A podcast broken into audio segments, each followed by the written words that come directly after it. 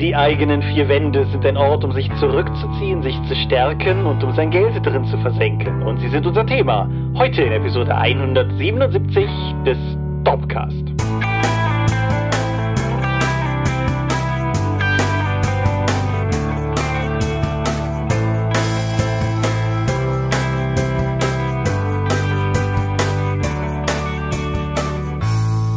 Hi und herzlich willkommen zur Episode 177 des Dopcast. Aber wir haben uns heute versammelt, über Dinge zu reden, die mit Rollenspiel zu tun haben. Und wenn ich wir sage, dann meine ich zum einen dich. Michael Skorpio-Mingas, guten Tag. und zu einer mich, Thomas Michalski. Hola. Worüber reden wir heute? Über Behausungen im Rollenspiel. Also den Ort, in dem sich Rollenspielrunden und Spielercharaktere zurückziehen können. Genau. Unser, der englische Begriff, von dem wir herkamen, war Housing und wir haben eine Weile überlegt, wie wir es nennen und wir haben uns gegen Wohnungswesen entschieden und Wohnverhältnisse. Aber genau. Die eigenen vier Wände. Oder sechs. Mehr. Oder mehr. Vielleicht auch auf Rädern oder auf dem Wasser oder so. Auf jeden Fall, genau, sowas. Sowas. Darüber reden wir heute. Aber bevor wir darüber reden, reden wir über verschiedene andere Dinge. Da wäre zum einen Feedback. Ist dir beim Feedback noch irgendwas aufgefallen, was du hier aufgreifen möchtest? Nee, das hast du ja direkt beantwortet, glaube ich. Genau. Oder die Zuhörer untereinander. Genau, es, es gab relativ viele Zuhörerinteraktionen untereinander. Das fand ich sehr cool. Könnt ihr gerne weitermachen. Der eine Hinweis, weil es offensichtlich mal wieder Zeit ist, diesen einen Hinweis zu bringen. Wenn ihr dem Dorpcast zuhört und ihr nicht aus dem Gebiet des Rheinlandes kommt, dann kommt ihr mutmaßlich auch nicht aus einer Ecke, wo Ripuarisch gesprochen wird, der Dialekt des Rheinlandes. Du und ich, wir tun das. Wir kommen zwar kritisch betrachtet nochmal aus recht unterschiedlichen Sprachgebieten, nämlich einmal die Ecke um Alsdorf und einmal die Eifel, aber wir tun das. Und warum erwähne ich das? Weil wir beide eine Sache nicht können und das ist den Unterschied zwischen CH und SCH sauber zu akzentuieren. Ich gebe die Schuld all den Erziehungsmaßnahmen der 80er Jahre als in einem vehementen Wahn zu verhindern, dass die Kinder so klingen, als kämen sie von da, wo sie herkommen, sich darum bemüht wurde, den, den Kindern einzudrillen, halt Hochdeutsch zu sprechen und in einem sogenannten Hyperkorrektiv oder einer Hyperkorrektion die Rheinländer lernen, dass dieses tiefe, starke SCH, was da sehr üblich ist, dass das entsprechend falsch ist. Und das tendiert dazu, in der Regel ins Gegenteil umzuschlagen, weshalb dann plötzlich ganz viele Dinge, die ein SCH sein sollten, für das geübte Ohr mehr wie ein CH klingen. Darum sprechen wir so, wie wir sprechen. Jo. Und das geht auch nicht mehr weg. Ich habe hier neulich im Podcast ja noch erwähnt, ich habe Semester der Sprecherziehung über mich ergehen lassen müssen. Das ist alles, das hat nicht funktioniert. Und jetzt bin ich wieder zurück in der Eifel und alles wird nur wieder immer schlimmer, dementsprechend. In So der ist- Isolation in der Eifel. ja, das ist auch richtig. Also ich, ich unke ja schon seit langem, dass ich mich auf den Tag freue, an dem ich mal wieder live mit Leuten reden werde, die nicht im Lidl arbeiten oder meine Post bringen und dementsprechend oder meine Nachbarn sind und dementsprechend ist mein, mein zumindest live mit Personen sprechender Intake momentan wieder sehr geprägt von, von, von Eifler, von der Sprache der Heimat sozusagen. Aber genug davon. Reden wir stattdessen über Crowdfundings, wie wir das an dieser Stelle immer tun. Neue Crowdfundings gibt es unserer Einschätzung nach gerade keine. Es gibt aber welche, die Deswegen hört einfach die letzte Episode nochmal. es gibt aber welche, die laufen. Allen voran Aventuria, Mythen und Legenden. Das läuft gerade eben noch so, wenn diese Folge hier online geht. Die neue Erweiterung zu, die Kampagnenerweiterung zum Aventuria-Spiel. Und es läuft gut. Es ist schon eine stolze Summe bei rumgekommen. Läuft aber, wie gesagt, auch noch, wenn diese Folge online geht. Das heißt, wenn ihr Aventuria mögt, und warum solltet ihr nicht? Das ist nämlich ein cooles Spiel. Dann könnt ihr da entsprechend zuschlagen. Zuschlagen könnt ihr auch bei Little Wizards von Green Gorilla. Das, achso, Aventuria von Ulysses. Na, habe ich, hab ich das gesagt. Ansonsten könnt ihr euch das denken. Little Wizards von Green Gorilla ist ein Rollenspiel für Kinder ab sechs Jahren. Das läuft, wo wir das hier gerade aufnehmen, immer noch 14 Tage. Das heißt, wenn ihr das hier hört, immer noch acht Tage. Das heißt, wenn ihr dieses kleine, coole, sympathische Spiel für Kinder unterstützen wollt, könnt ihr das tatsächlich tun. Und Iron Thorn ist das letztes Mal von uns schon umrissene, ungewöhnlich mit Fotos illustrierte, auch alleine spielbare, powered by the Apocalypse, abgeleitete Rollenspiel bei System Matters. Das hat eine Vorbestelleraktion und ich glaube, die läuft auch noch, wenn diese Folge hier online geht. Ich finde es aber gerade nicht. Okay. Von mir aus. Alles klar. Äh, Links dazu findet ihr wie immer unten in den Show Notes. Und damit sind wir tatsächlich völlig irritierend schon bei der Medienschau angekommen. Ja, ist ja sonst nichts passiert, ne? Jo, möchtest du anfangen? Ja, ich habe mir ein Hörbuch angehört, Mhm. nämlich Frontiersman Civil War von Wes Andrews, was wie wir alle wissen nur der Western-Name von Bernd Perplis ist, einem deutschen Autor, der ja auch in der Rollenspielszene aktiv ist. So, Frontiersman war hier im Podcast schon häufiger Thema. Du hast die Dinger gelesen, ich habe sie vor allen Dingen als Audiobook gehört, also als Hörbuch. Mhm. Ist das richtig? Ja. Hast du Civil War gehört oder gelesen? Ey, das ist, das war die fünfteilige Novellenreihe, richtig? Genau. Ja, die habe ich gelesen. Ja, und ich habe mir die jetzt als Hörbuch eben beim verarbeiten. Ich bin ja jetzt schon eine Weile lang Lagerkobold und wenn man halt Ware aus den Regalen zieht und dann in Pakete packt, kann man ziemlich gut Podcast und Hörbücher hören. Und Civil War habe ich mir dann auch einfach mal gegeben, nachdem das jetzt schon fast ein Jahr auf meinem Gerät war. So, dieses Western im Weltraum-Setting haben wir schon oft genug beschrieben, finden wir auch total toll. Und jetzt geht's eben darum in Civil War, dass, naja, ein großer Krieg losbricht, was für die freischaffende Besatzung der Mary Jane Wellington gar nicht mal so cool ist, weil sie werden gezwungen, da Position zu beziehen und als freiheitsliebende Leute aus den Grenzgebieten sind sie nicht unbedingt gut zu sprechen auf die Militärleute, die vor allen Dingen aus den Kernwelten kommen. So. Du hattest es eben schon erwähnt, es waren fünfteilige Novellenreihe oder jetzt im Hörbuch halb durchgängig, dann mit entsprechenden dramaturgischen Schnitten in so fünf Teile aufgeteilt. Es beginnt erstmal damit, dass dieses Bürgerkriegsszenario sich erstmal aufbaut und wie es dazu kommt. Das greift auf bisherige Abenteuer der Gruppe zurück und in der Gesamthandlung eskaliert das dann immer weiter bis zum offenen Krieg und der Unabhängigkeitserklärung der Randgebiete. Aber neben dieser Meta-Handlung wird auch ein starker Fokus auf die Charaktere der Crew gelegt, die nämlich immer irgendwas damit zu tun haben. Das heißt, in jedem dieser einzelnen Episoden wird effektiv ein Mitglied der Crew rausgepickt und die jeweilige Handlung, die die eingebettet wird, mit dem Hintergrund dieses Charakters verknüpft. Mhm. Und das finde ich absolut großartig. Die Kombination aus persönlichem Drama mag manchmal ein bisschen aufgesetzt wirken, aber in dem Zusammenspiel aus Metaplot, Action und den charaktergetriebenen Stories funktioniert das fantastisch. Bernd Perplis hat als Wes Andrews den Frontiersman wirklich eine super Reihe geschaffen und ich bin gespannt, ob es davon noch mehr geben wird, denn es ist ja schon eine ganze Weile nichts mehr erschienen. Und ja, ich kann das absolut empfehlen. Es lohnt sich vermutlich, die anderen Hörbücher beziehungsweise Romane vorher zu lesen, mhm. weil da öfters mal Bezug drauf genommen wird. Ja, und total groß. Das Hörbuch, das ich jetzt, ist absurd preiswert, ist also wieder zu preiswert eigentlich für das, was man bekommt, weil es geht 22 Stunden und 17 Minuten und kostet 7,49 Euro als Download. Okay, das ist, ja. Mhm. das ist wirklich brutal und eigentlich viel zu preiswert, hat mir dann aber über fast eine Woche beim Arbeiten dann gut Gesellschaft geleistet. Ich finde die Charaktere super, der ganze Aufbau, dieses konstante Konzentrieren auf darauf, dass irgendetwas passiert und dass sich Sachen weiterentwickeln, sei es nur zwischen den Charakteren, in der Handlung oder im Metaplot. Da wirkt nichts aufgesetzt, es passiert die ganze Zeit was und ich kenne eigentlich keinen Autor, der so rollenspieltaugliche Narration kreiert wie Bernd Perplis. Also alles, was ich bis jetzt von ihm gehört und gelesen habe, funktioniert wahrscheinlich auch hervorragend in einer Rollenspielumsetzung. Ja. Also ich kann gar nicht genug loben. Frontiersman, auch die Civil War, der bisherige Abschluss der Reihe, ganz klare Empfehlung von mir. Genau, wenn man wenn man Civil War quasi als einen Teil begreift, dann hat man quasi drei Teile. Die beiden Romane, die vorangegangen sind und dann halt jetzt dieses Ding mit seinen fünf Kapiteln. Ist also schon durchaus ordentlich viel. Also ich hätte da auch unglaublich gerne mehr von, aber was ich nur vermeiden möchte, ist, dass das so ein bisschen so klingt, als wäre das irgendwie so eine abgebrochene Reihe oder sowas. Nee, man kriegt schon durchaus eine Menge coole Space Western Geschichte. Genau. Inklusive der fantastischen Titel wie 40 Frachter kernwärts und weiteren eben Referenzen auf Western und ja, eben im Science-Fiction-Kontext. Ja, großer Spaß. Ja, kann ich, kann ich nur zustimmen. Mein erstes Medium heute ist The Medium. das bietet sich ja irgendwie so an. The Medium ist ein psychologisches Horror-Videospiel, das von Bloober Team entwickelt wurde. Bloober Team? Bloober Team sind unter anderem die Leute hinter Layers of Fear, was so mehr oder weniger gruselorientierte oder Jumpscare-orientierte Walking Simulator waren und Observer, so einem Cyberpunk-Detektivspiel, das seine Blade Runner Anleihen auch dadurch nur noch mal verstärkt, dass Rutger Hauer als Sprecher drin ist. Layers of Fear habe ich gespielt und fand ich so okayisch.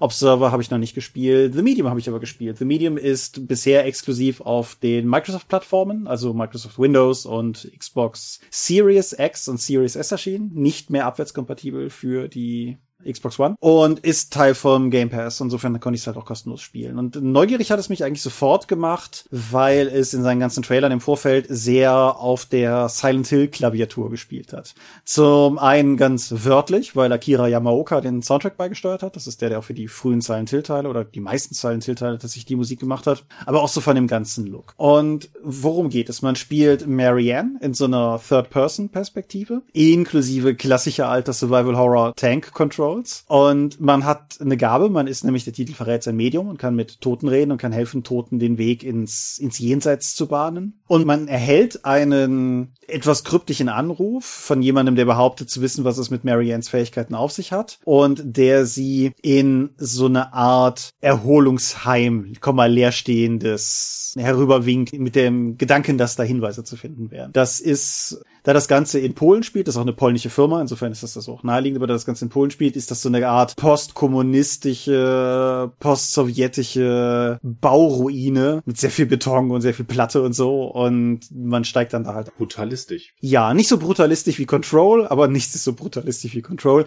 Auf jeden Fall, man steigt da halt entsprechend ein und begibt sich da so auf die Spuren und findet dann relativ schnell den Weg zu dem Kern-Gimmick des Spiels. Ich sag mal bewusst nicht Feature, weil das, es gibt zwei Welten, es gibt nämlich so eine Geisterebene und die Ebene, auf der man sich bewegt und mit der, weiß ich nicht, Kraft der Next Generation Konsolen oder so findet das hm. teilweise im Splitscreen statt, was ich ganz ulkig finde. Dann siehst du halt auf der linken Seite deinen körperlichen Leib, wie er durch dieses leerstehende Gebäude geht und auf der rechten Seite oder oben und unten geteilt gibt's beides, siehst du halt deine, deine geisterhafte Persona, die sich da durchbewegt und dann musst du halt teilweise Rätsel lösen, indem du auf der einen Seite Dinge manipulierst, dass sie die andere beeinflussen und so. Das ist soweit eigentlich alles ganz cool. Die Atmosphäre ist awesome, die ganze Kulisse ist sehr cool gemacht, die Art, wie die Story sich entfaltet, ist sehr cool und die Story läuft auch auf ein ganz interessantes Finale hinaus, würde ich sagen. Es gibt einen Punkt, der das Spiel für mich sehr weit runtergezogen hat und das sind Schleichpassagen. Die hm. Kombination aus dem, was ich eben gesagt habe, nämlich Tank Controls und Schleichpassagen, das geht wirklich nicht gut zusammen. Und ich hätte mir tatsächlich rückblickend gewünscht, Bloober Team hätten weniger versucht, in Richtung Survival Horror mit dem Spiel zu gehen, sondern wären einfach ihrer eher Walking Simulator-haften Linie treu geblieben. Weil ich glaube, dann wäre das ein Spiel gewesen, das ich sehr hätte lieben können. Die, die ganze Aufmachung, alles daran ist eigentlich voll für mich. Das, das kritische Problem, was ich mit dem Spiel hatte, ist, dass das eigentliche Spielen des Spiels nicht genug Spaß macht.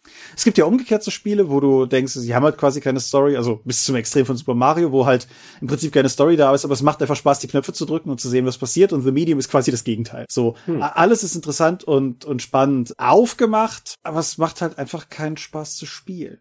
So. Nee. Und insofern ist es ein recht enttäuschendes Ding. Also die, wer, wer Game Pass hat und Survival Horror mag, würde ich schon sagen, guckt mal rein. Das ist nicht, es ist nicht abgrundtief schlecht, das Spiel, aber es ist eine unglaublich verschenkte Chance. Also es, es fühlt sich die ganze Zeit so an, als hätte nicht viel gefehlt, um dann wirklich großartiges Spiel draus zu machen. So ist es halt okay. Und man kann natürlich auch zu Recht überlegen, ob wir nicht eigentlich viel zu viele gute Computerspiele derzeit haben, um sich mit okay zu begnügen. Hm, mediocre. Ja, gut. Ich habe letztes Wochenende eine lange, lange und intensive Reise beendet. Ich habe Uncharted Lost Legacy gespielt. ja, okay. Das ist der Teil, der nicht Uncharted 5 ist, aber nach Uncharted 4 erschienen. In Uncharted Lost Legacy spielst du Chloe, die charmante Diebin, die man bis jetzt aus der Reihe schon kennt, die auf Love Interest von Nathan Drake zu reduzieren wäre völlig falsch, denn die hat hier schon genug Eigenständigkeit. Die bekam dann nach Uncharted 4 ihren eigenen Ableger mit nur rund acht Stunden Spielzeit, ist also nur so eine Art Add-on, auch wenn es ein Standalone-Add-on ist. Die Chloe reist jetzt mit der Söldnerführerin Nadine aus dem vierten Teil nach Indien, um dort nach dem abgeschlagenen Stoßzeichen von Ganesha in einer untergegangenen indischen Hochkultur zu suchen. Aha. Wie man das halt bei Uncharted macht, ne? Das ist aber schon ein eher ungewöhnliches Setting, würde ich sagen, oder? Das hat eigentlich Uncharted ja immer, aber ja, es sieht halt immer toll aus mhm. und ist für den Mitteleuropäer oder Amerikaner auch wahnsinnig exotisch, gerade wenn man diese ganzen fantastischen Elemente noch mit reinnimmt. So, in dem Spiel fahren wir auch wie vorher ein bisschen mit dem Auto rum, schießen auf böse Rebellen, klettern sehr viel, fallen noch viel häufiger irgendwo runter oder fliehen, während der Boden unter einem wegbricht. Ja, und wenn man gerade nicht mit diesen Action-Elementen vertraut ist, werden sich die Protagonistinnen in ihren fantastisch geschriebenen Spitzen gegenseitig beschimpfen und aufziehen, weil die können können sich nur so bedingt leiden. Und die, die verbalen Schlagabtäusche, die die Uncharted-Reihe hat, waren ja schon immer sehr groß.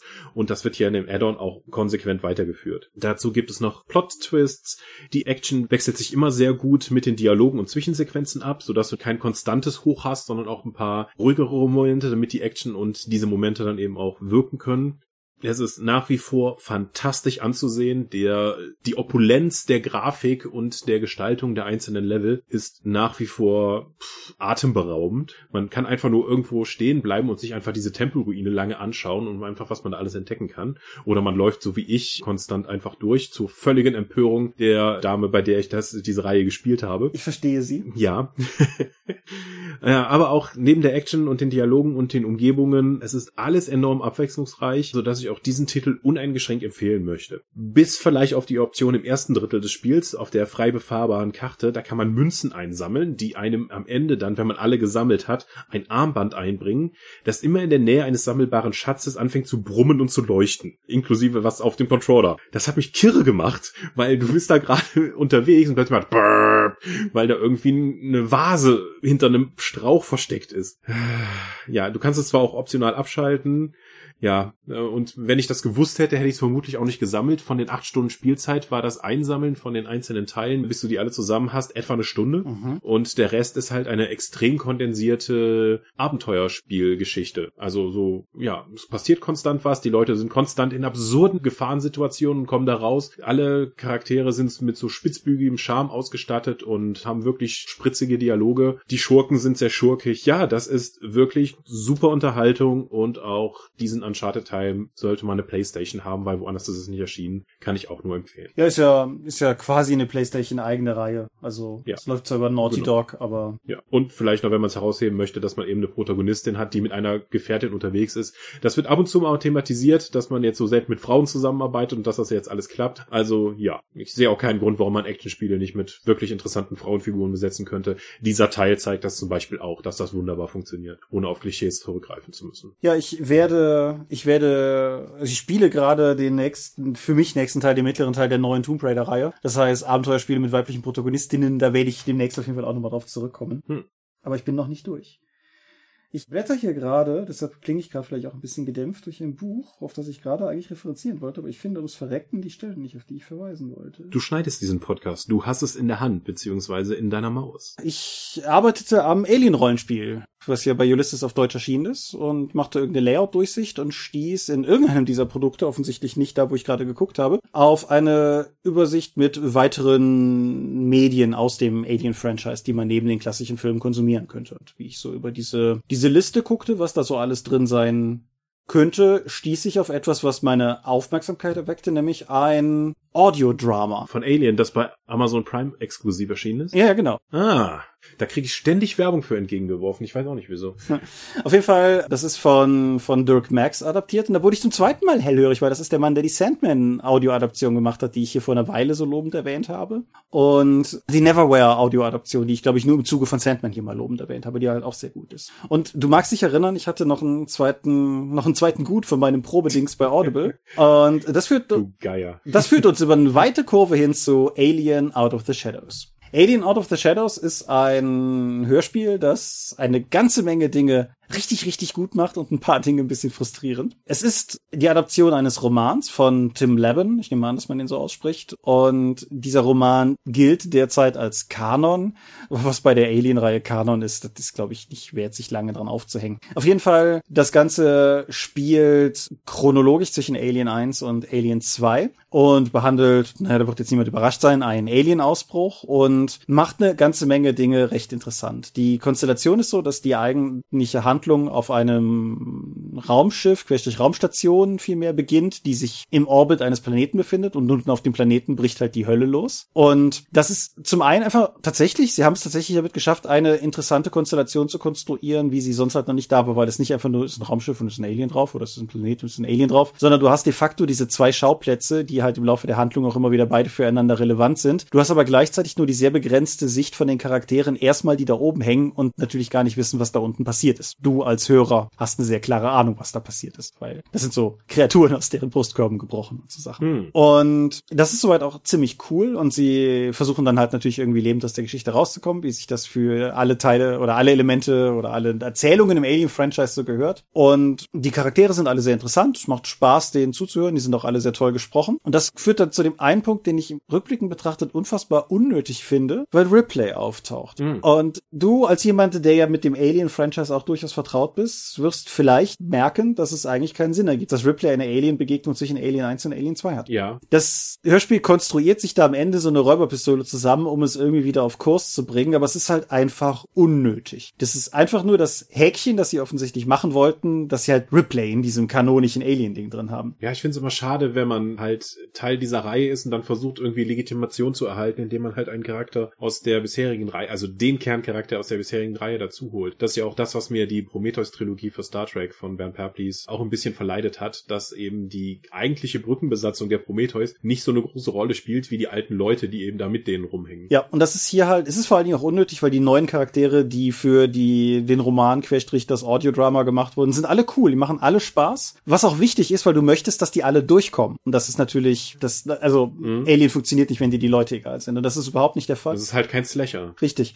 Wo du nur darauf wartest, dass die Leute tot umfallen. Ja, nee, und das, das macht das Ding wirklich gut. Und Ripley selber fügt sich auch gut in die Handlung. Und ich muss auch sagen, es läuft halt auch, ich weiß jetzt gerade tatsächlich nicht wie lange, aber es läuft schon ein paar Stunden. Nicht so lang wie der Perplis, aber halt ein paar Stunden. Viereinhalb Stunden. Ich habe gesehen, ich habe die deutsche Ausgabe auch bei Audible in meiner Bibliothek. Das ist mal. Und die, sagen wir mal, über den weiten mittleren Teil habe ich gar nicht drüber nachgedacht, dass Ripley da ist, weil es sich einfach einfügt. Sie haben nicht Sigourney Weaver, aber sie haben eine Frau namens Laurel Lefkow, würde ich mal vermuten. Und die klingt fast exakt wie Sigourney Weaver. Also fantastisches Casting. Und insofern, du denkst da gar nicht drüber nach. Nur als es dann aufs Ende zuging, und das war dann tatsächlich auch eine Maße, dass es mir ein bisschen verleidet hat, beginnst du halt drüber nachzudenken, wie sie das denn jetzt wohl auflösen wollen. Und das ist das, wo du eigentlich gar nicht drüber nachdenken willst, weil du willst drüber nachdenken, wie diese Leute überleben. Und nicht auf so einer Metaebene, wie die ganze Sache sich irgendwie auflösen wird. Und naja, wie gesagt, so ein bisschen, bisschen schade. Wer die englische Fassung hört, Rutger Hauer ist noch als Sprecher dabei. Kann man, kann man machen. Aber ja, würde ich es empfehlen? Ja, würde ich. Was ich vor allen Dingen elegant und geschickt daran finde, ist, wie gut sie es geschafft haben, das an sich ja sehr visuelle Alien-Thema auch für das, für das Hörspiel zu adaptieren. Einfaches Beispiel, mein Standardbeispiel, um zu erklären, was ich so genial finde. Sie haben haben auf dem Schiff einen Bordcomputer. Alien hat ja immer exzentrische Bordcomputer in irgendeiner Form, wenn halt auch nicht unbedingt immer verbalisiert oder irgendwie jetzt irgendwie KI getrieben.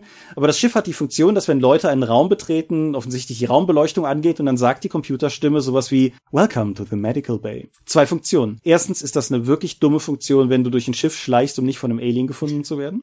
Mhm. Und zweitens hilft es dir als Hörer immer zu wissen, wo die Leute sind. Mhm. Und das fand ja, ich. Ja, das ist halt immer so ein, also ich finde, das ist eigentlich eine gute Lösung, weil vieles von dem, was ich in Hörspielen dann mitbekomme, ist, dass Leute halt, die gerade etwas tun, innehalten, um sich gegenseitig zu beschreiben, was sie sehen, damit der, weil der Hörer es ja sonst nicht mitbekommen kann. Das fand ich immer sehr immersionsbrechend. Ja, das, das gibt es hier zum Teil durchaus auch. Also es gibt natürlich so dieses, kannst du das sehen? Was? Den Spalt in der Wand? So, den, den Kram hast du halt natürlich auch. Aber es hat halt durchaus viele kluge Ideen, um das entsprechend umzusetzen. Das Sounddesign ist gut und es ist erstaunlich, einfach sowas wie dieses peitschende Geräusch, das ein Facehugger macht, wenn der sich um jemanden rumschlägt, gefolgt von diesem Lederknarzen, wenn der, ja. was ist denn da der Fachbegriff, der, der Schwanz, das Würgegerät am Ende auf jeden Fall sich um den Hals zieht oder sowas. Funktioniert relativ gut, kann ich auch guten Gewissens sagen. Ich habe es zu weiten Teilen gehört, als ich rund um Weihnachten im Taunus war, um bei Ulysses nochmal reinzuschauen. Und insofern war auch eine gute Autobahnunterhaltung. Und ja, Alien Out of the Shadows, englische Fassung hat mir extrem gut gefallen, mit dieser Replay-Einschränkung, die dumm und unnötig ist, aber ich hatte dennoch eigentlich von Anfang bis Ende meinen Spaß daran und insofern, wer da irgendwie Audible-Geld draufwerfen will oder gut haben, kann das auf jeden Fall tun. Deutsche Fassung kann ich jetzt nichts zu sagen, vielleicht hörst du es ja irgendwann mal, dann können wir da immer drüber reden. Genau. Jetzt noch eine Frage dazu, gibt es einen Androiden und wenn ja, wie heißt der? Das ist, das zu beantworten, ist ein bisschen eine Spoilersache. Ah. Okay. Aber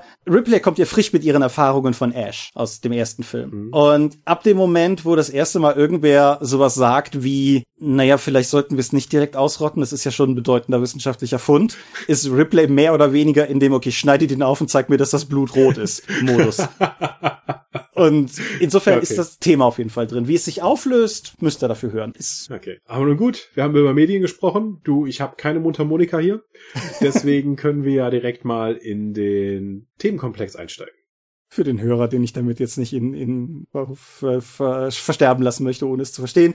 Wir hatten von euch den Hinweis, dass wir nicht mehr so lange über einzelne Medien reden sollten. Das wisst ihr vielleicht noch. Und letztes Mal haben wir trotzdem wieder lange über bestimmte Medien geredet. Und deshalb habe ich eine Mundharmonika hier neben mir liegen, um den Scope anzutröten, wenn er ein Zeitfenster übersteigt. Der Einzige, der heute ein Zeitfenster leicht überstiegen hat, war ich gerade mit dem Alien-Ding. Insofern alles gut.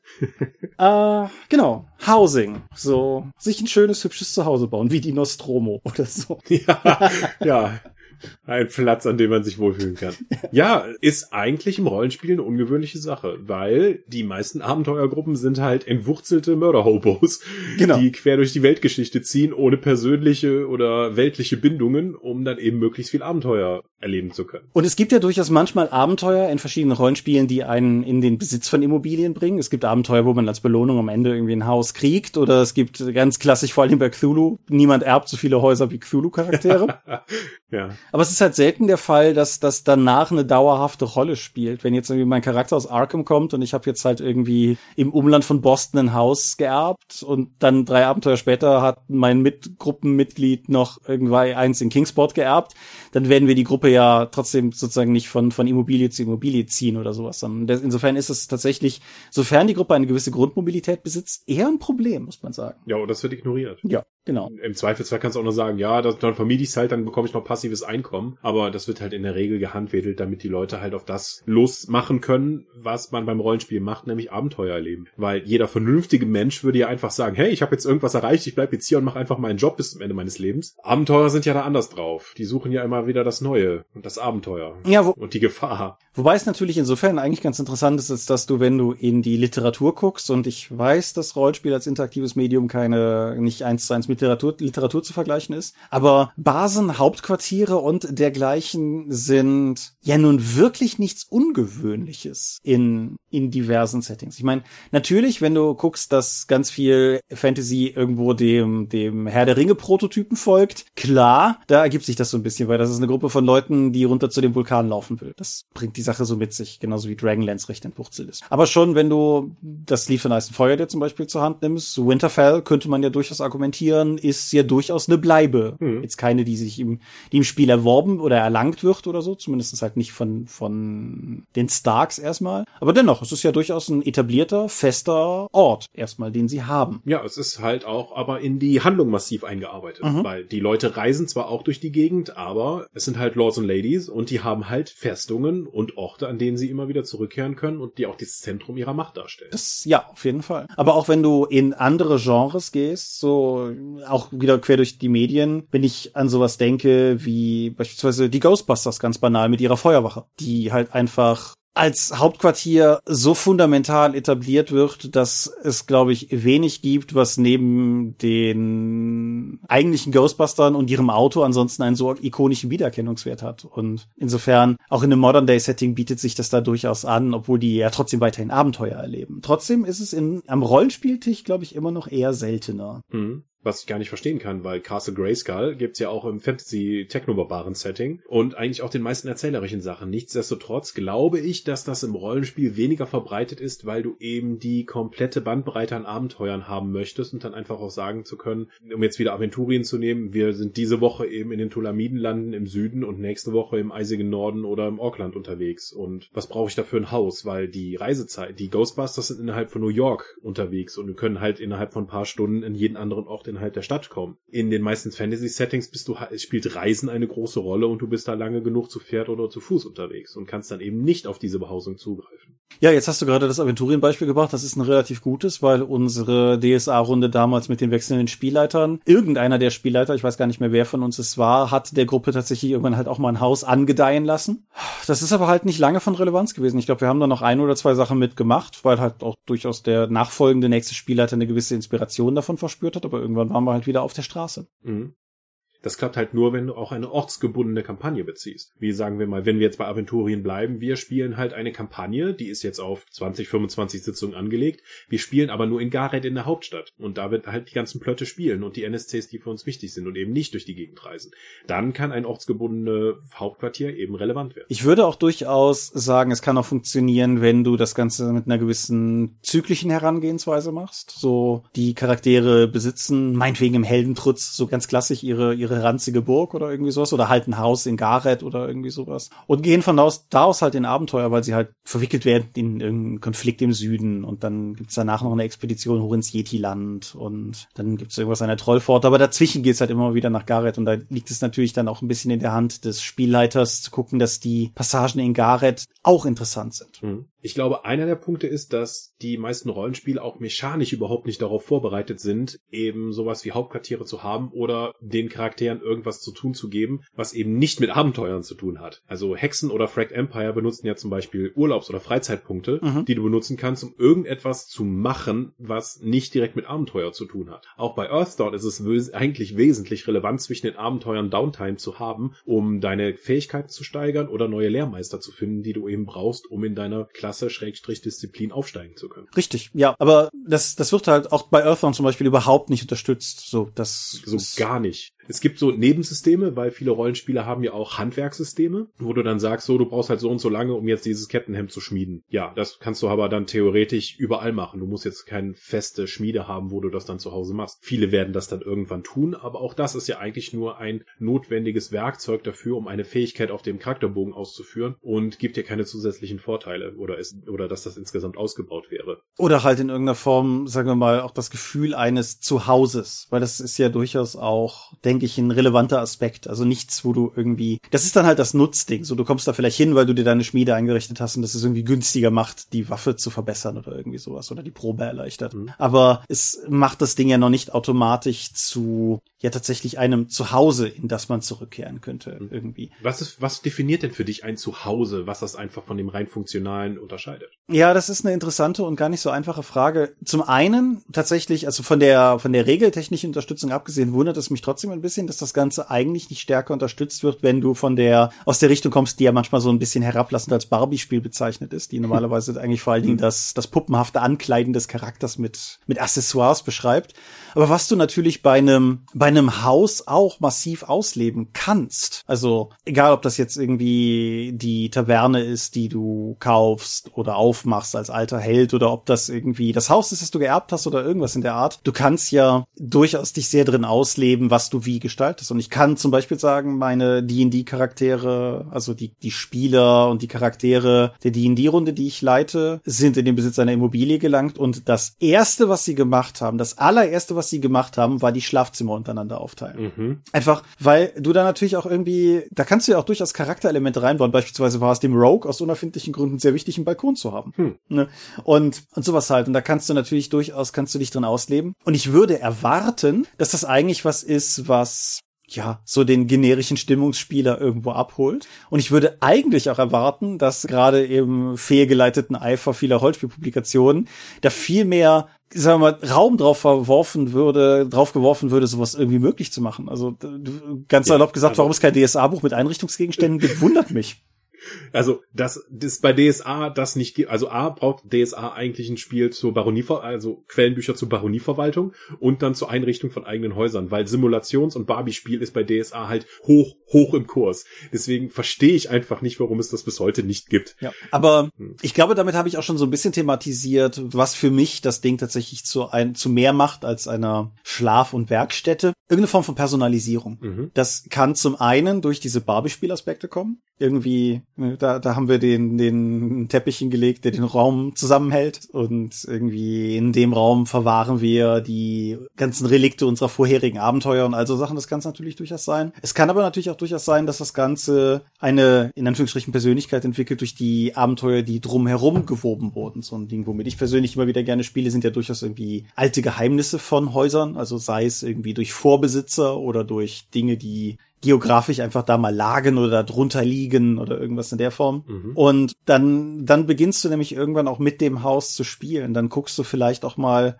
im Prinzip mit dem Dungeon-Blick auf den Gebäudeplan und beginnst die Gedanken darum zu machen, warum das Haus so aufgebaut ist, wie es aufgebaut ist. In Klammern, ja. ich hoffe, es ist sinnvoll aufgebaut. Klammer zu.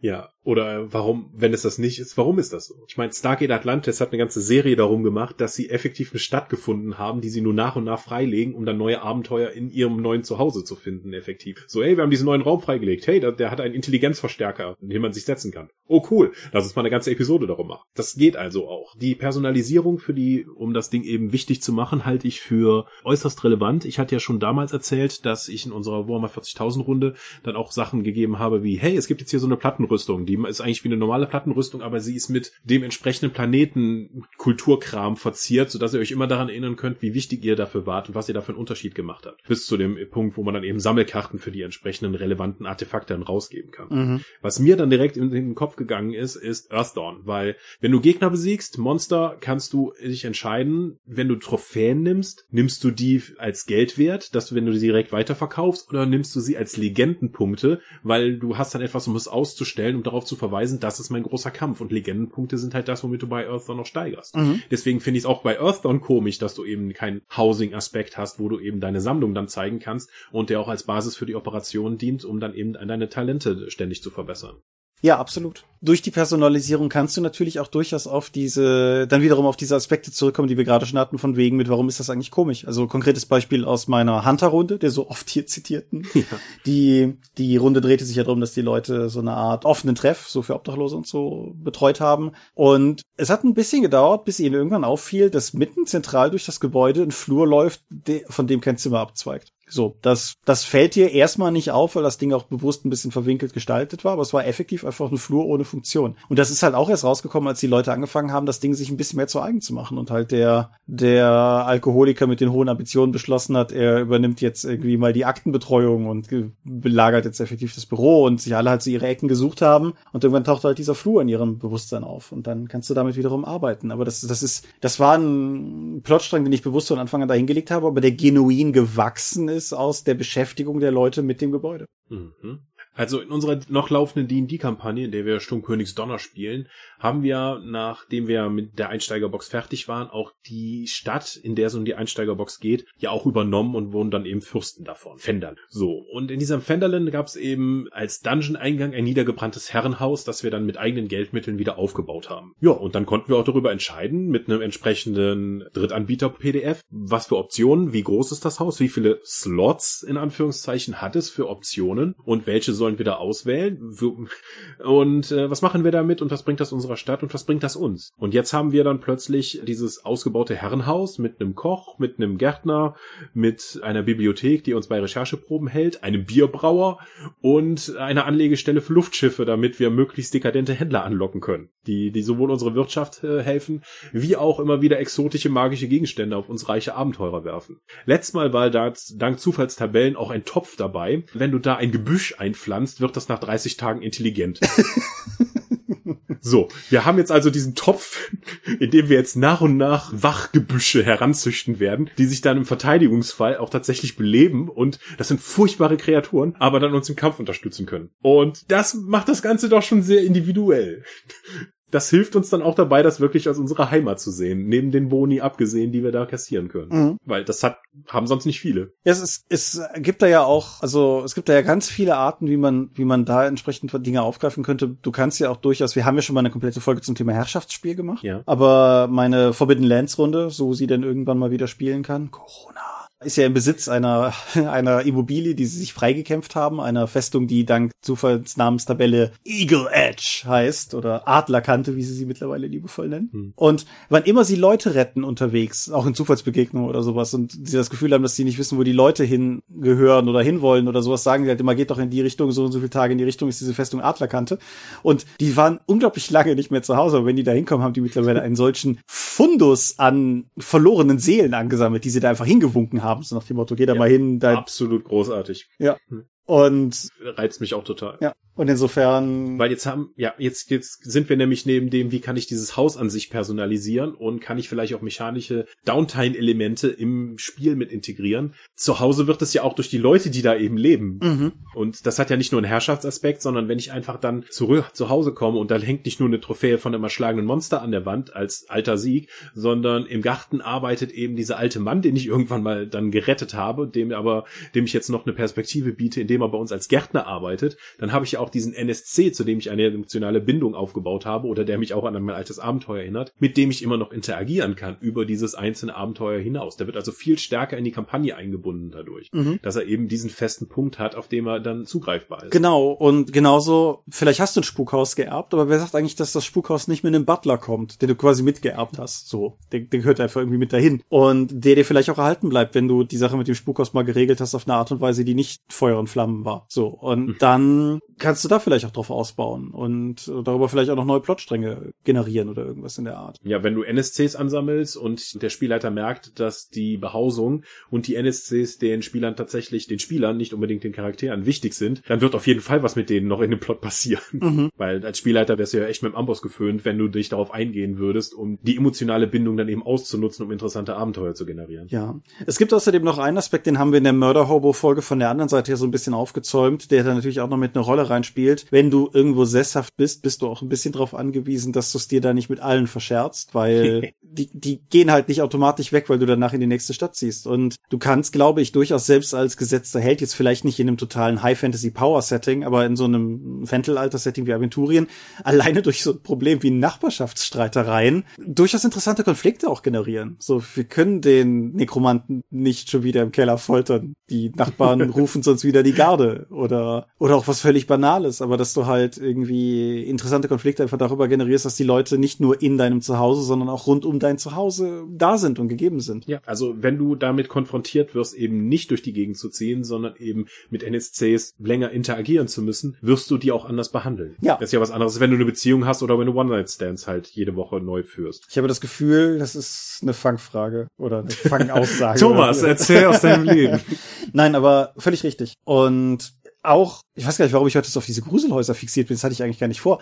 Aber wenn man. Das hast, seitdem du erste gestruide Welten wieder aus dem Keller geholt hast, hast du das. Richtig, Cthulhu's Ruf. Das ist der Hinweis, an den ich darauf hinweisen könnte, dass ich in der ersten Ausgabe von Cthulhu's Ruf diesen Artikel mit dem unglaublich knackigen Titel Mein Haus, mein finster schwarzes Haus geschrieben hatte über Cthulhu Immobilien. Nein, aber woran ich gerade nochmal dachte, ist das Geheimnis von Bly oder Spuk in Bly Manor. Die Netflix-Serie, über die ich neulich hier gesprochen habe. Mhm. Das ist ein Spukhaus-Szenario. Aber anders als sehr viele Spukhaus-Szenarien, die dazu neigen, eine sehr hohe Eskalationskurve zu haben, ist das halt eher so ein Ding, was sich langsam entfaltet. Und das könnte man mit Sicherheit auch für eine Rollenspielrunde adaptieren. Vielleicht sogar als B-Plot neben einer eigentlich ganz anderen Kampagne, dass, dass sich halt entsprechend weiterentwickelt. Und Bly Manor liefert auch, denke ich, eine gute, gute Auswahl an interessanten NSC-Möglichkeiten zur Ausbildung von Personal oder sowas drumherum, womit man da entsprechend auch arbeiten könnte. Also insofern sei da vielleicht auch nochmal drauf gezeigt und hingewiesen, dass man, dass man das aus, aus einem anderen Winkel betrachten kann. Welches Rollenspiel fällt dir denn ein, was direkt so ein Housing-Element mitliefert? Ja, das sind tatsächlich gar nicht mal so viele. Zumindest nicht, die wir jetzt so aus dem Stehgreif auch vor der Folge besprochen haben. Also wir haben Forbidden Lands schon genannt. Forbidden Lands hat eine Stronghold-Mechanik und diese Strongholds sind effektiv genau das. Dann gibt's bei Savage Worlds Rippers, wo du die Logen hast, die du auch nach und nach ausbauen kannst, sowohl von Personal wie auch von Räumen, die eben weitere Sachen freischalten an Effekten. Mhm. In den alten Versionen von D&D hast du ab einem gewissen Level eben auch einen Ort bekommen, um den du dich kümmern musstest. Mhm. Diebesgilde, Magierturm, Festung. Aber ich finde, das hat schon wieder eine etwas andere Qualität irgendwie. Zumindest wie ich die Sachen in Erinnerung habe. Aber ja, nee, klar kann man natürlich auch in die Richtung Da ausbauen. da immer auch Leute mitkommen, hat das eher was mit Herrschaftsspiel als mit Ort zu tun. Aber du hast halt dann, jeder Charakter kriegt nach einer gewissen Stufe halt seinen eigenen Ort, um den man sich auch kümmern muss. Mhm. Das ist aber dann wieder auch das Problem, dass jeder seinen eigenen Ort hat und es keine Gruppenressource ist. Ja, das ist das ist vielleicht aber tatsächlich noch ein ganz wichtiger Punkt. Also ich finde die Gebäude dieser Art, die auch in in Literatur und literaturnahen Formaten funktionieren, sind eigentlich immer die, die im Endeffekt auf eine WG hinauslaufen. So die Ghostbusters habe ich schon genannt, aber auch zum Beispiel wunderschönes Beispiel, wie ich finde, das Hyperion Hotel in Angel, das Ja. ein das das ihnen über den Spukhausplot zufällt, weil es äh, einen Geist darin gibt, aber das dann das passiert in der zweiten Staffel und bis zur fünften Staffel hin, wenn ich es richtig im Kopf habe, einfach auch einfach mal ihr Headquarter bleibt. Es wohnen nicht wirklich alle da drin, aber es ist definitiv so ihre Base of Operations. Bei Supernatural kriegen sie ja irgendwann diesen Geheimbunker der Man of Letters, wo sie dann auch viele Abenteuer erleben und auch andere Leute einquartieren. Ja, so so weit habe ich das nicht. Aber das ist insgesamt halt eher in den Serien zu finden, als in den Rollenspielen, die stark von diesen Serien inspiriert wurden. Das hat natürlich auch einen Serienproduktionsaspekt, weil diese Sets baust du einmal und dann ist das eine sehr billige Drehlocation, die unabhängig von Ja. Wind, Wetter und Tageszeiten funktionieren kann. Klar, das ist mir auch bewusst. Das ist der Grund, warum wenig Sitcoms draußen spielen.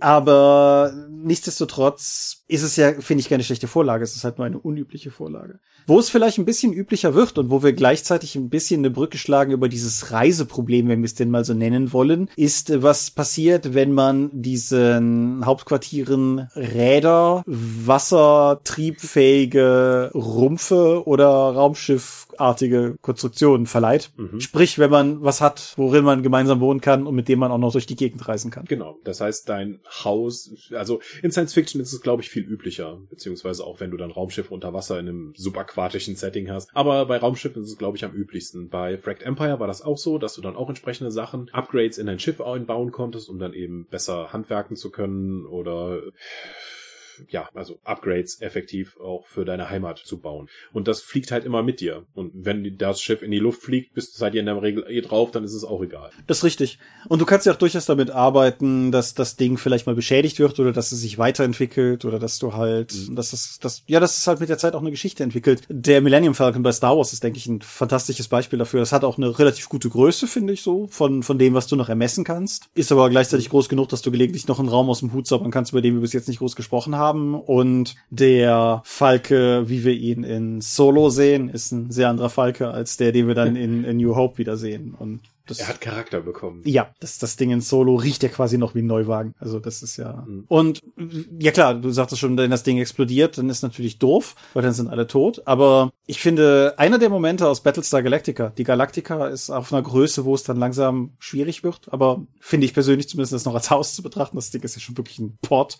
Aber es gibt diese Szene irgendwo gegen Ende der Serie, wo die Galactica auch wirklich schon viel um die Backen bekommen hat. Also ich rede von der neuen, Adap neueren Adaption aus den 2000ern. Und du siehst dann halt Adama durch sein Schiff gehen und einfach nur so melancholisch, traurig, liebevoll über die riesigen Risse streicheln, die mittlerweile überall klaffen. Und ich denke, das kannst du genauso gut auch in, im kleinen Rahmen machen. Mhm. Wenn, wenn das, wenn das die Richtung ist, die deine Kampagne nimmt, also dass das Ganze auch am Ende vielleicht eher nicht auf ein Happy End hinausläuft oder sowas, dann kannst du ja auch durchaus damit arbeiten, dass das Ding wie eine Metapher funktioniert für die eigentliche Situation der Leute, in der sie sich befinden. Alleine der Erhalt deines Hauses kann ja schon ein Aufhänger sein. Also wenn wir darüber reden, dass Jeremy Irons halt D&D gemacht hat, weil er sich ein Schloss gekauft hat, das irgendwie renoviert werden musste.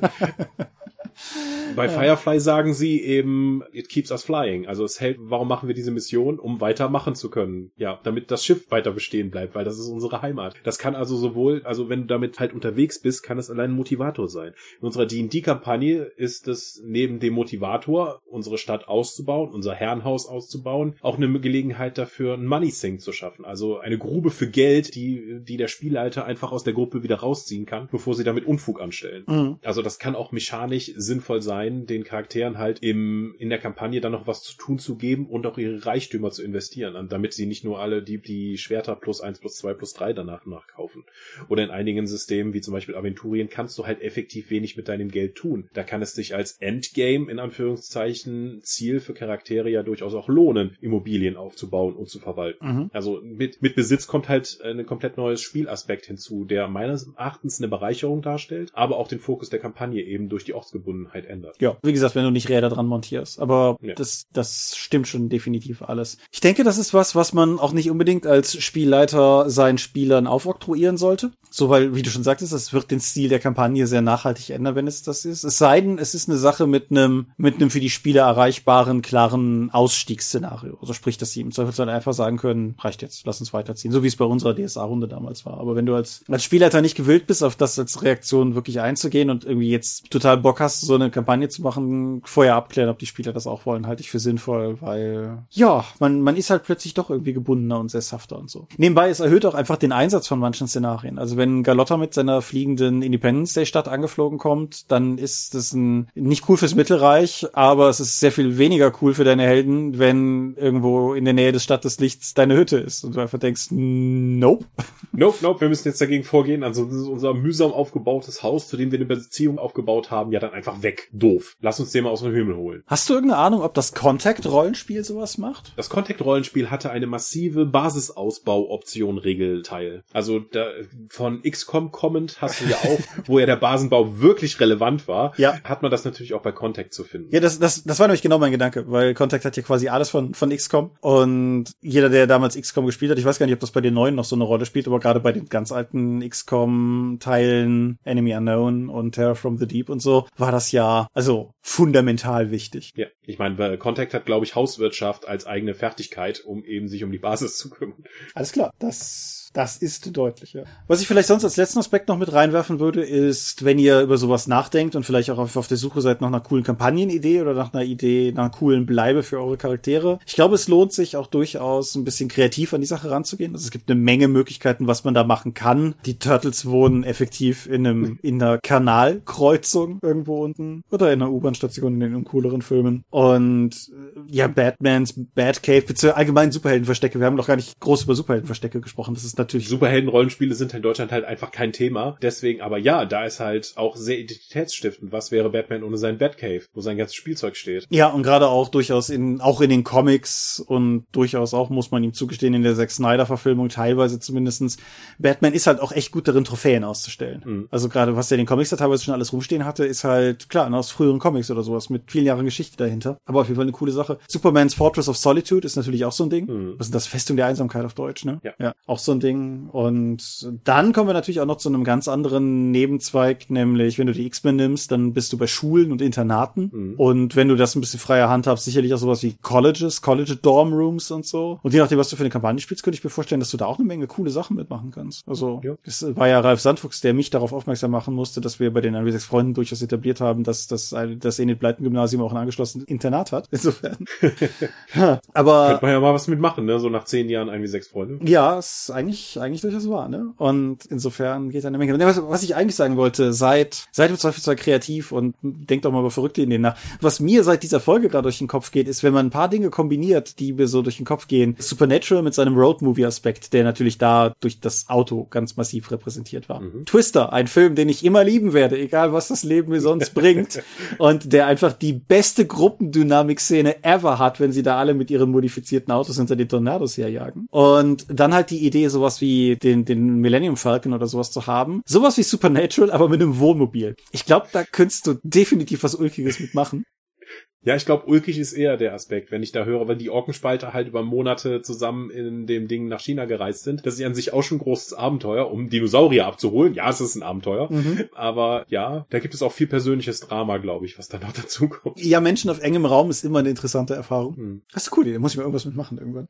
Aber ja, da hast du natürlich weniger Möglichkeiten, jetzt noch Slots einzubauen, um Werkstätten oder eine Schmiede oder sowas zu hinterlegen. Aber da geht auch was in einem begrenzten Rahmen. Ja, dann bist du aber auch tatsächlich gar nicht mehr so weit von sowas wie dem A-Team-Van entfernt. Damit sind wir definitiv vom eigentlichen Thema dann irgendwann abgekommen. Aber so wie der A-Team-Van modifiziert wird, könnte ich mir das durchaus auch vorstellen mit diesem Monsterjäger-Wohnmobil oder was auch immer das dann am Ende wirklich wäre. Mhm. Was ich sagen wollte ist, du geht, geht ruhig auch verrückteren Ideen nach, aber im Zweifelsfall auch einfach völlig traditionellen Ideen. Also wer derzeit Wonder WandaVision auf Disney Plus gucken sollte und nicht Bock hat, irgendeinen Suburb-Plot irgendwo umzusetzen, den verstehe ich nicht. Also da kannst du mit Sicherheit auch was mitmachen. Insofern, ja, viel Potenzial. Punkt. Ja. Viel Potenzial. Ansonsten Luftschiffe bieten genug Stauraum zur Individualisierung und bringen einen überall hin. Oh, natürlich, absolut. N nicht umsonst Final Fantasy geprägt. Ja, Final Fantasy geprägt. Mystics of Mana gibt da durchaus auch Potenzial für her. Mhm. Earthdawn aber auch. Ja. Vielleicht können wir noch mal ein deutsches Aston-Produkt durchdrücken. Sonst machen wir es auf der Dorf. Hm. Nun gut. Möchtest du zum Sermon kommen? Ich denke, wir können zum Sermon kommen. Wir sind die Dorp. Wir wohnen hier. Und hier, das ist www.die-dorp.de. Doch bringen wir neben dem Dorpcast auch Rollenspiel-Downloads zu eigenen und fremden Systemen. Manchmal veröffentlichen wir sie als Buch. Dorp TV berichte vor allem von Cons und Messen unter youtube.com slash die Dorp. Wir haben kleidsames Merchandise. Den Dorp-Shop gibt es unter gadgets.com slash Dorp. Wir sind auf rspblogs.de, Facebook und Twitter. At die Dorp geht an den Tom. Meine Webseite gibt es unter thomas-michalski.de. Wir veranstalten die Drakon, die kleine und sympathische Pen Paper Convention in der Eifel das nächste Mal, wann auch immer es möglich sein wird und wir alle geimpft sind. Die offizielle Webseite gibt es trotzdem auf drakon.conra.de und möglich wird das alles durch eure milden Spenden auf Patreon. Paywalls gibt es keine und die Infos warten auf patreon.com slash die ja, Thomas, danke für diese bodenständige Episode. Es war viele, wieder viele interessante Ideen dabei. Wenn ich am Ende Bock habe, ein Buch zu schreiben, ist normalerweise ein gutes Zeichen, dass, dass da irgendwas Sinnvolles bei rumgekommen ist. Ja, ich, ich denke auch, ich denke auch. Ich habe auf jeden Fall Bock auf diese verfluchte Wohnwagenkampagne mal rausfinden, womit ich das realisieren kann. Und ich hoffe, ihr habt auch ein paar gute Ideen mitgenommen, habt auch Bock, irgendwas mit Häusern zu machen und ja, ich denke, das war's soweit von unserer Seite. Und wenn du sonst auch nichts mehr hast, würde ich sagen, wir hören uns in 14 Tagen wieder. Und bis dahin sage ich Adieu und ciao, ciao. Tschüss.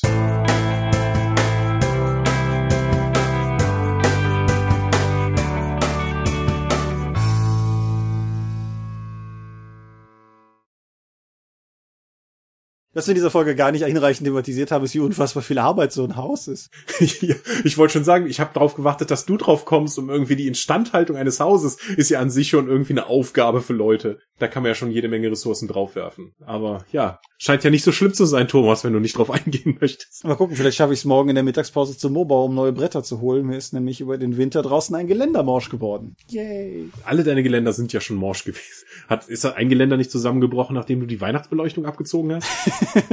nicht, da, also nicht das ganze Geländer, aber der Handlauf, ja, die hatte ich, äh, die hatte ich Mhm. da drum gewickelt und als ich die abgewickelt habe, habe ich das, den Handlauf mit abgewickelt. Aber da ist ein neuer drauf, den habe ich letztes Jahr geschreinert Ja. und, und draufgepackt. Nee, am Hauseingang, da wo die Treppe runtergeht, da ist ja dieser Zaun zum Vorgarten. Ist ja immer noch jemand hier, der uns zuhört? Na egal. Dieser Zaun zum Vorgarten und da sind sechs Bretter so querlaufend. Ja, aber siehst du, da kannst du dann auch wieder diese Freizeitpunkte draufsetzen, um einfach deine Immobilie instand zu halten, weil ansonsten kriegst du irgendwie Mali drauf. Oder du heuerst Leute an, die das für dich tun. Ja. Das ist quasi wie ein Plot. Ja. Ein sehr langweiliger, unspektakulärer, aber für mich sehr relevanter Plot. Tja, das unterscheidet dein Leben von einem Abenteurerleben. Rollenspielmacher Jet Set. Ich sag es dir. Gut, aber hören wir mal auf. Ich drück auf Stopp. Äh, wo ist das Ding? Hier.